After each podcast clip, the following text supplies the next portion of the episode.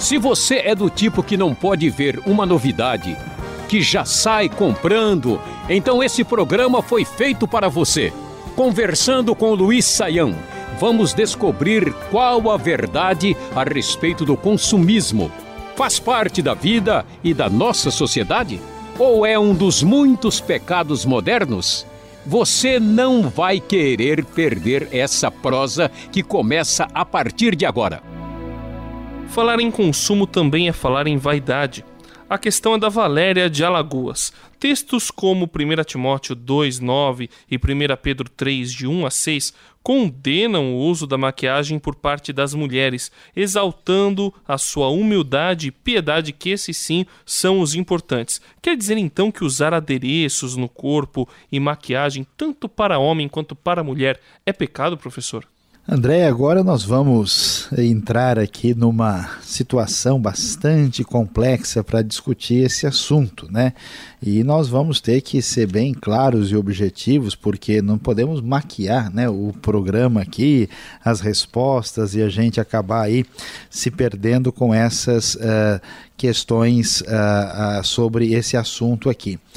O, o grande problema quando a gente discute essa situação é, está relacionado com a compreender um pouquinho sobre a questão de costumes dentro de uma sociedade. Por exemplo, 1 Pedro uh, 3 e 1 Timóteo vão de fato estabelecer uma certa crítica uh, ao uso exagerado aí de adereços por parte de algumas mulheres. Mas é importante a gente entender que 1 Timóteo capítulo 2, por exemplo, está falando de um contexto mais ah, ligado a, ao culto público, né? E vai ah, principalmente focalizar a questão ah, do, do cabelo, né? Que aparece lá no texto, no versículo 9, conforme você mencionou.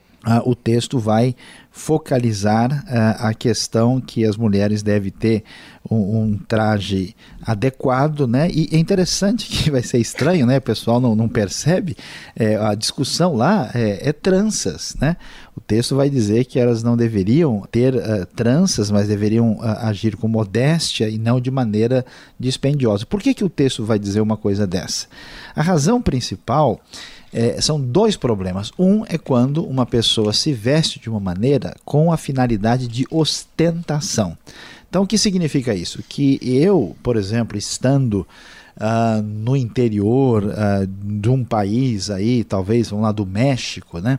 E estando numa festa uh, real, né? Em algum lugar por exemplo, na, na, na, Inglaterra, em Londres, né, o, o, que significa ostentar num lugar no outro é, é diferente. Né? E a outra discussão que está por trás de 1 Timóteo 2,9 é a questão uh, de uh, ser tudo feito com pudor, sem sensualidade. Quer dizer, as pessoas que se vestem com a finalidade de provocar a cobiça sensual nos outros, né, que pode acontecer tanto com homens como com mulheres. Então, nesse caso, aí sim nós temos um problema sério ah, para lidar com essa questão. Já 1 Pedro capítulo 3, uh, de 1 a 6, o que merece uma atenção especial é o verso 3, falando que a beleza não deve ser uh, uh, nos efeitos exteriores, mas sim naquilo que é chamado no ser interior, a versão antiga fala no homem interior.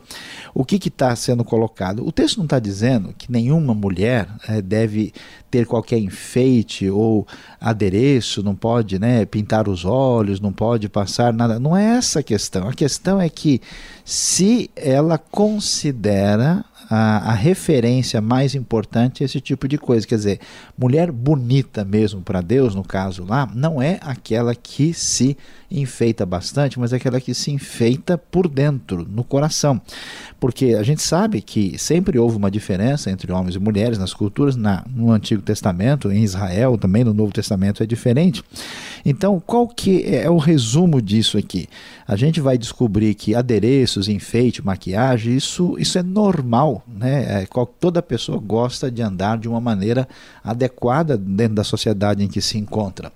Mas ela deve tomar, tomar cuidado com duas coisas que podem se tornar pecado. Uma é exatamente a exploração ah, da sensualidade, que é indevida, e outra é uma ostentação indevida, que não é adequado para um comportamento de um cristão. Então, nesse sentido, isso pode se tornar pecado, mas o simples fato de se cuidar não significa que a pessoa está cometendo qualquer erro. Falando sobre vaidade, o que dizer sobre roupas e outras vestimentas de marca? Algumas têm o preço encarecido pelo simples fato de vir com logotipo X ou Y. Podemos considerar a compra dessas dessas marcas um culto à marca e, portanto, um pecado? Tudo bem, pouco importa a marca. Olha, André, vamos, vamos uh, brigar um pouco aqui com né, o, o, alguns dos nossos aqui uh, ouvintes, porque na verdade, veja, essas coisas, elas não são as coisas mais importantes. Se a gente for detalhar cada coisa que a pessoa faz, a gente não, não chega né, ao fim, a gente vai entrar numa espécie aí de farisaísmo muito acentuado. Então Deus não está preocupado principalmente com essas coisas, mas de qualquer maneira o assunto faz sentido né, para muitas pessoas aí.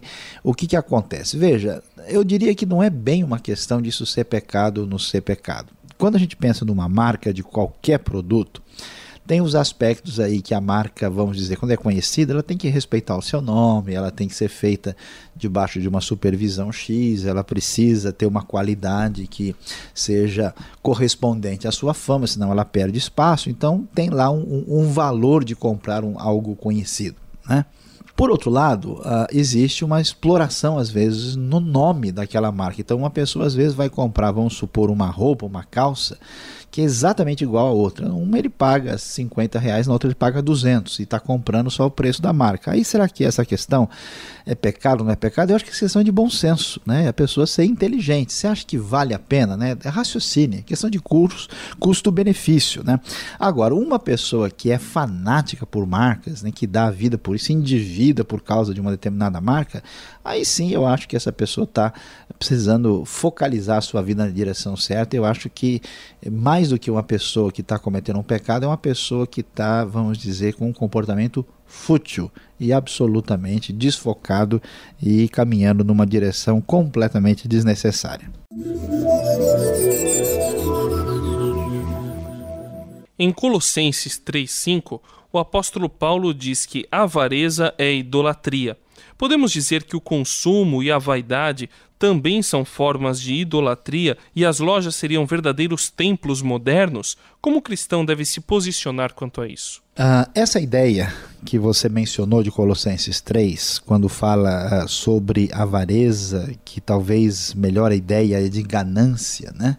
que é idolatria, Uh, de fato, isso está totalmente de acordo com 1 Timóteo 6, uh, verso 10, que vai dizer que o amor ao dinheiro é a raiz de toda espécie de males. É verdade que quando uh, nós colocamos o centro das coisas em nós mesmos e, e, somos, vamos dizer, a referência da, da satisfação da vida, facilmente nós vamos entrar numa onda consumista e o nosso objetivo é apenas uma autossatisfação. Nesse sentido, a gente de fato pode, até certo ponto, considerar né, um, um, grande mercado como uma espécie de templo moderno. É verdade, né? Eu sei que isso incomoda muita gente, mas a gente tem que ter um bom senso, né? Quando a gente compra as coisas porque isso é uma necessidade, a gente está no bom senso, né? É uma coisa. Quando a gente vai para um ambiente desses de compra, a gente se comporta religiosamente, né? E quase que é, tem um perfil aí quase idolátrico. Nesse sentido, eu de fato vamos concordar que esse é um caminho uh, complicado. Qualquer pessoa que vendo o mundo como está, vendo as necessidades do reino de Deus, a preocupação dessa pessoa é encher-se é, de futilidades e coisas de segundo valor, segundo plano, sem reconhecer o que realmente importa, ela de fato precisa é, reler o Evangelho. Este foi o programa Conversando com Luiz Saião. Produção e apresentação André Castilho e Luiz Saião. Locução Beltrão. Realização Transmundial.